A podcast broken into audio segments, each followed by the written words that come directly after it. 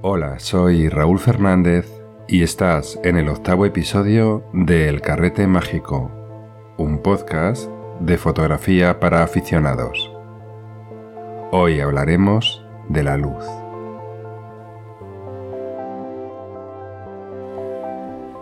Entre la Tierra y el Sol hay 150 millones de kilómetros de espacio interestelar, un espacio vacío sin apenas densidad de materia. En el núcleo del Sol se consumen diariamente 400.000 millones de kilos de hidrógeno mediante fusión nuclear, liberando toda esa energía a su espacio circundante. Esta energía son ondas electromagnéticas que viajan por el espacio empaquetadas en fotones. Los fotones tardan solo 400 segundos en alcanzar la Tierra. La atmósfera de la Tierra absorbe solo algunas frecuencias de estas ondas electromagnéticas y el resto lo refleja. Es así como las ondas de radio, la luz infrarroja y luz visible atraviesan la atmósfera y se proyectan contra la superficie del planeta. La superficie de la Tierra está llena de vida y la mayoría de los seres que la habitan tienen sensores para recibir esta energía. Algunos cuentan con órganos fotosensibles que les permiten regular procesos como la fotosíntesis. Otros cuentan con órganos termosensibles que les permiten detectar variaciones térmicas y radiaciones infrarrojas como en el caso de los reptiles. Y la mayoría de los seres vivos contamos con ojos especializados en detectar y procesar la luz visible. Aunque la energía proveniente del Sol inunda el sistema solar y es la principal fuente de luz que nos llega durante el día y reflejada en la Luna durante la noche, las ondas electromagnéticas pueden producirse en fenómenos terrestres como en tormentas con rayos, auroras boreales, bioluminiscencia marina actividad sísmica y volcánica, etc. Además, el hombre es capaz de generar artificialmente luz de multitud de formas, incandescente, fluorescente, halógenos LED, mayoritariamente materiales o gases que liberan ondas electromagnéticas del espectro visible al paso de la corriente eléctrica sobre ellos.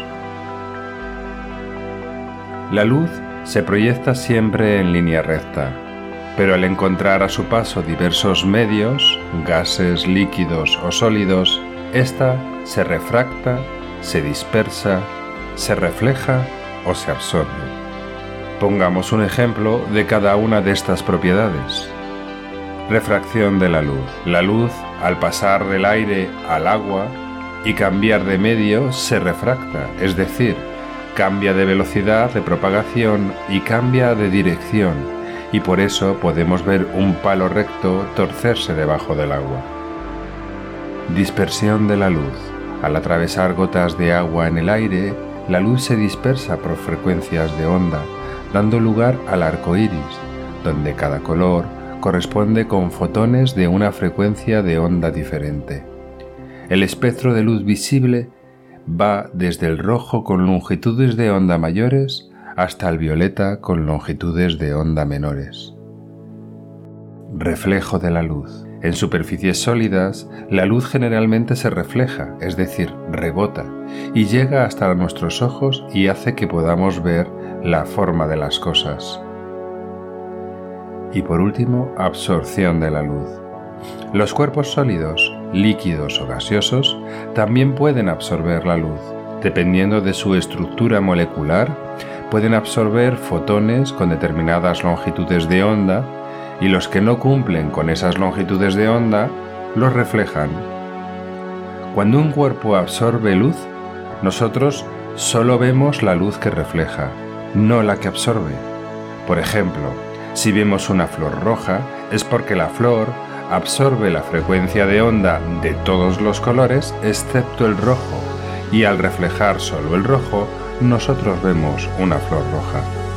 Si el cuerpo absorbiese todas las frecuencias de luz visible, no veríamos ningún reflejo de luz y nuestro ojo lo interpretaría como negro. mientras que si al contrario rebotase todas las frecuencias, lo veríamos blanco. Los humanos nos conectamos con nuestro mundo exterior a través de cinco sentidos principalmente. Vista, oído, tacto, gusto y olfato. La vista probablemente es el que más información nos proporciona. Con ella percibimos una amplia gama de colores, vemos formas, distancias y movimiento.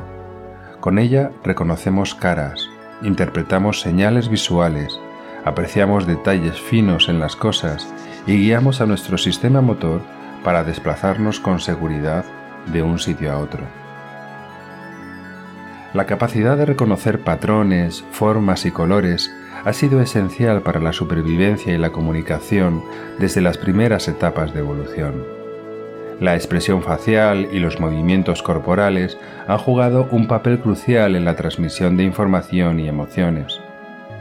Desde nuestros primeros años de historia hemos desarrollado herramientas de comunicación y de arte basadas en la visión, arte rupestre, sistemas de la escritura, dibujo, pintura, etc.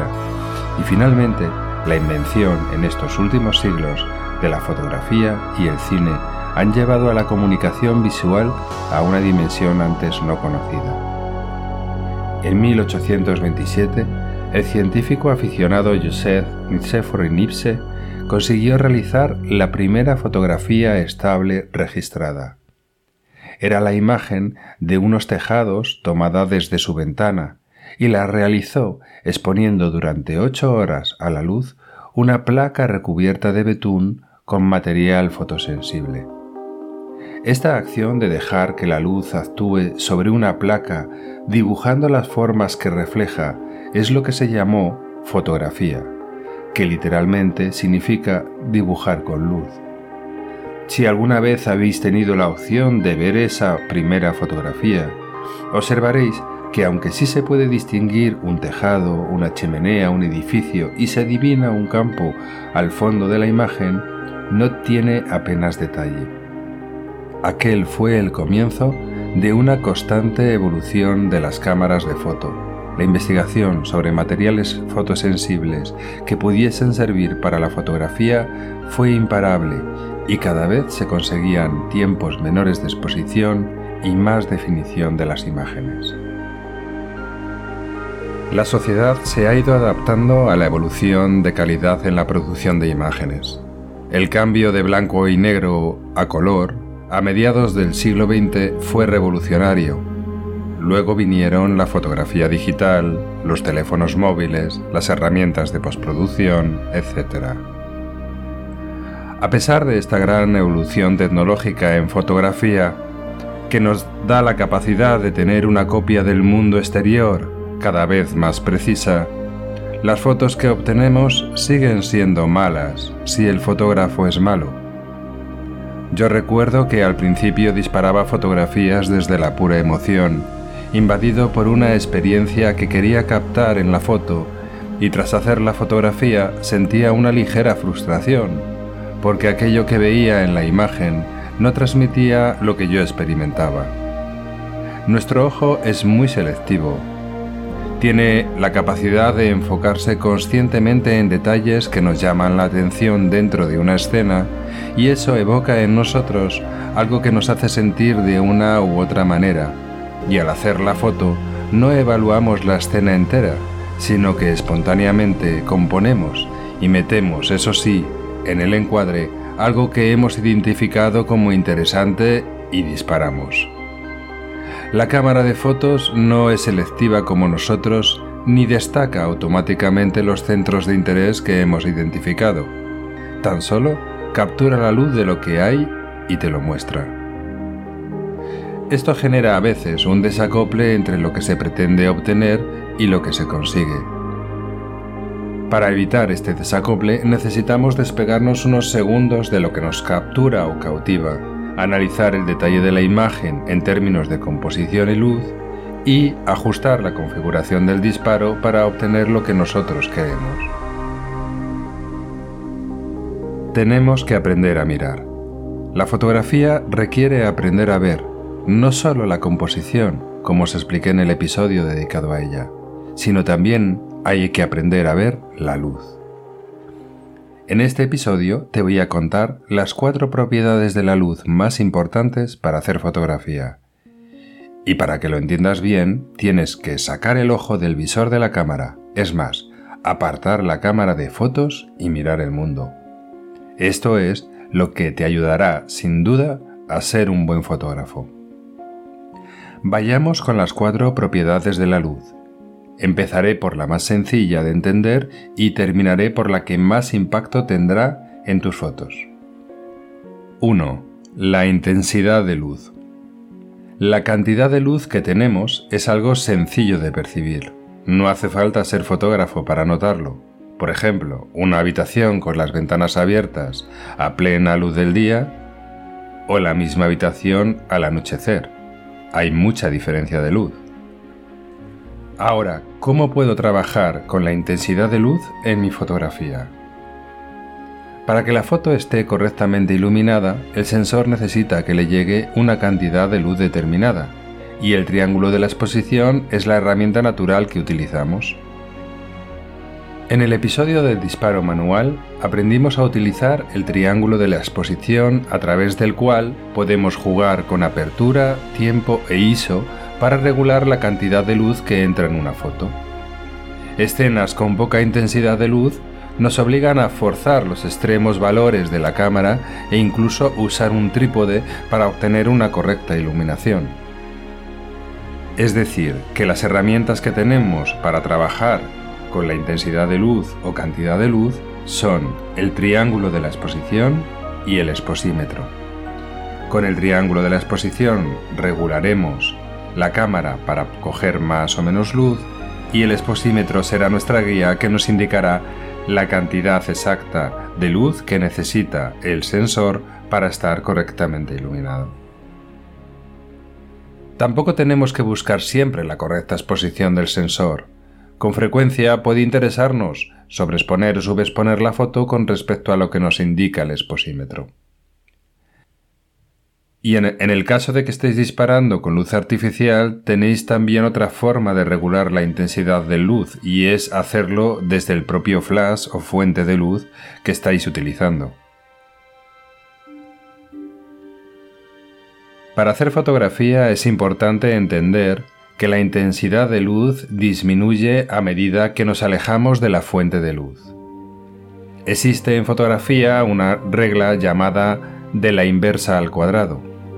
Esta regla nos viene a decir que la intensidad de luz disminuye a razón del cuadrado de la distancia desde donde se origina. Esto quiere decir que a medida que alejo el flash del sujeto, la disminución de intensidad no es lineal, sino exponencial. Por ejemplo, si iluminamos un objeto que esté a un metro del flash y luego lo alejamos 3 metros, estaremos reduciendo su intensidad 9 veces, que es el equivalente a 3 al cuadrado. La segunda propiedad de la luz es el color. Ya hemos explicado cómo el color es una frecuencia de luz no absorbida por el objeto, pero la fuente de luz que tenemos puede no ser blanca y tener una dominante de color que afectará al tono general de la foto. El color en fotografía se expresa en Kelvin y nos indica qué color domina sobre los demás. Estos valores pueden ir desde 2000 Kelvin para luces muy cálidas y rojizas como la luz de una vela, o 10.000 Kelvin o más para tonos azules muy pronunciados. Es fácil que no seamos muy conscientes al principio de este cambio en el tono dominante de la luz, porque nuestra vista se acostumbra fácilmente a los cambios de color. Pero la cámara lo refleja perfectamente. Y para evitar esto en la foto tenemos que darle las directrices a la cámara para que lea correctamente el color, y esto es lo que llamamos el balance de blancos. El balance de blancos consiste en indicar a la cámara en qué valor Kelvin está la fuente de luz para que se sitúe en la escala de colores y reproduzca el color natural de las cosas. Hay cuatro formas generalmente de regular el balance de blancos en las cámaras. 1. Utilizando un preset de la configuración de vuestra cámara en el que le indicáis si es luz de día, nublado, sombra, luz incandescente, fluorescente o flash. 2. Indicar directamente a la cámara una temperatura de color en Kelvin. 3. Elegir el modo automático, que puede ser una opción válida si editas en formato RAW, puesto que el formato RAW lo podrás editar posteriormente sin alterar la calidad de la imagen. Y 4. Configurar el balance de blancos de una forma manual a través de una tarjeta de grises. En futuros capítulos, si os interesa y me lo dejáis en los comentarios, podemos hacer un episodio dedicado a cómo configurar el balance de blanco en, la cámara.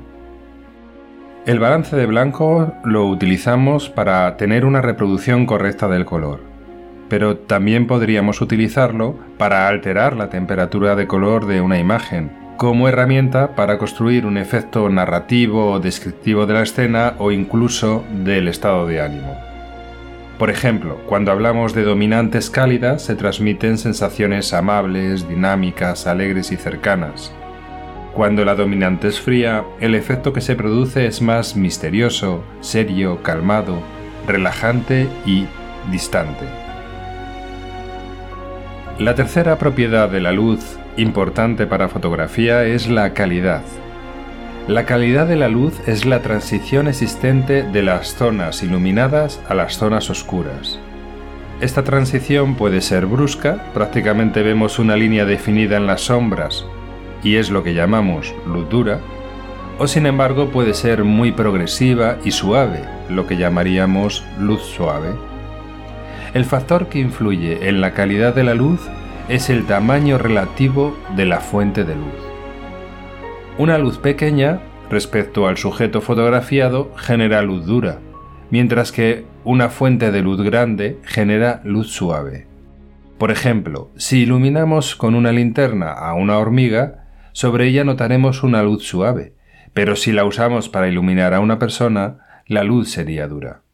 Pero ten en cuenta que la importancia del tamaño de la fuente de luz no es el tamaño absoluto, sino el relativo. Por ejemplo, el Sol es más grande que una persona, pero al estar tan lejos que podríamos incluso taparlo con el puño cerrado, se convierte en un tamaño pequeño en relación con las personas y por lo tanto es una luz dura. ¿Cómo afecta esto a nuestras fotografías? La luz dura provoca una sombra muy fuerte y reflejos brillantes que remarcan texturas y detalles. Produce también una visible luz especular, que es una zona más brillante que el resto en el sujeto de la foto donde se recibe la luz más directamente aumenta el contraste y satura más los colores. Podemos utilizar luz dura para retratos dramáticos, fotografía de arquitectura, donde la luz dura puede realzar los detalles arquitectónicos y resaltar texturas de edificios, esculturas o estructuras. Podemos utilizarla para fotografía de objetos con texturas pronunciadas, para blanco y negro, la luz dura es excelente para crear imágenes de alto contraste, lo cual puede ser ideal para este tipo de fotografía. Fotografía de deportes o acción. La luz dura puede ser efectiva para congelar el movimiento y resaltar la energía y el dinamismo en fotografías de deporte o actividades de acción en general. Para fotografía de perfilados, al iluminar un objeto desde un ángulo lateral con luz dura, en fotografía de naturaleza puedes aprovechar la luz dura para resaltar los detalles en hojas, flores o paisajes. La luz suave no es direccional como lo es la luz dura, sino que es más difusa. En algunos casos puede costarte incluso ver la transición a la sombra. Es una luz que en general genera poco contraste y disminuye la saturación. La luz blanda es muy popular en retratos de estudio ya que ayuda a suavizar las imperfecciones de la piel y crea una iluminación uniforme en el rostro. La luz suave es especialmente adecuada para fotografías de bebés y niños, ya que ayuda a resaltar sus rasgos de manera delicada y evita sombras duras. Es comúnmente utilizada en fotografía de moda para crear imágenes elegantes y con una apariencia más etérea. En los días nublados, eh, la luz natural eh, tiende a ser más suave debido a la difusión de las nubes. Este tipo de luz es excelente para retratos al aire libre sin sombras duras. También puedes encontrarla en situaciones en que la luz natural es difusa, como a través de cortinas o ventanas nubladas, se puede lograr una iluminación suave en interiores. Y si buscas un estilo artístico y romántico, la luz suave puede ayudarte a crear retratos con una sensación más soñadora. En caso de que te encuentres en una situación de luz eh, dura que quieras suavizar, puedes tener eh, diferentes recursos para hacerlo. Por ejemplo, si estás fotografiando con luz artificial, puedes acercar la fuente de luz al sujeto o el sujeto a la fuente de luz. Puedes utilizar el reflejo de la luz en una superficie grande de forma que la superficie la conviertas en la fuente de luz. Y al ser esta más grande en relación al sujeto, la luz acaba siendo más suave. Puedes también utilizar eh, difusores, que son esa especie de paraguas donde se meten los flashes o focos y de donde sale una luz rebotada a través de un material translúcido. O incluso puedes utilizar las nubes, eh, que son un difusor natural. Y la cuarta y última propiedad de la luz para fotografía, y no por eso más importante, sino probablemente la que más impacta en la foto, es la dirección la dirección de la luz viene determinada por la posición de la fuente de luz frente al sujeto y afecta mucho a la apariencia general del sujeto y de la foto. Pueden darse situaciones en las que no tengas clara la procedencia de la luz. Si es así, fíjate hacia dónde se proyectan las sombras, que es una buena pista. La dirección de la luz determina el volumen, es decir, la presencia de sombras que se proyectan en la foto. Determina la textura, el tacto de las superficies y la saturación, es decir, la viveza del color. Puedes jugar con diferentes esquemas de luz para crear diferentes apariencias a tus fotos. Por ejemplo, la luz frontal es la luz que viene desde el lugar en el que está situada la cámara. Este tipo de iluminación da a las fotografías un aspecto plano, sin sombras, en las que no hay volumen. Suaviza mucho las texturas y aumenta la saturación o viveza del color. Otro esquema de iluminación sería la luz Rembrandt. La luz Rembrandt es una luz situada a 45 grados del sujeto, tanto en lateralidad como en altura, y se utiliza mucho en retratos clásicos. Con este tipo de luz obtendremos volumen, y textura en nuestras tomas y también preservaremos el color. Otro esquema de luz sería la luz lateral o a 90 grados, en donde solo se ilumina la mitad del sujeto. Genera un efecto dramático, realza las texturas, aunque perderemos intensidad en los colores. Luego está el contraluz, donde la fuente de luz está tras el sujeto u objeto fotografiado, Dependiendo de la intensidad del contraste podrás conseguir imágenes con un cierto aura mágica o imágenes silueteadas, donde perderemos toda la información sobre el color y la textura de los elementos. También tenemos la luz cenital, que es la luz que viene directamente desde el cielo, encima del motivo fotografiado, y provoca fuertes contrastes, o lo que se llama, por ejemplo, la luz nadir, al contrario, que es la que viene justo por debajo del sujeto, provocando sombras duras y verticales y un efecto un poco tenebroso. Estos son ejemplos de algunos de los esquemas más básicos de luz, pero existen muchísimos más. Y bueno, creo que hasta aquí hemos dado un buen repaso general al tema de la luz el origen de la luz natural y artificial, su comportamiento de refracción, reflexión, difusión y absorción, cómo se forman los colores, su importancia en la vida y en la cultura del ser humano y sus propiedades en fotografía y cómo éstas pueden afectar a tu foto y cómo puedes manejarlas para hacer efectos más narrativos o artísticos en tus fotos. Espero que este episodio os haya sido de utilidad, os motive para explorar con, con vuestras fotografías con la luz y si no quieres perderte más episodios como este, suscríbete al canal y no olvides dejarme algún comentario o sugerencia para próximos episodios. Cuidaos mucho, haced fotos y fotos y nos vemos en el próximo episodio.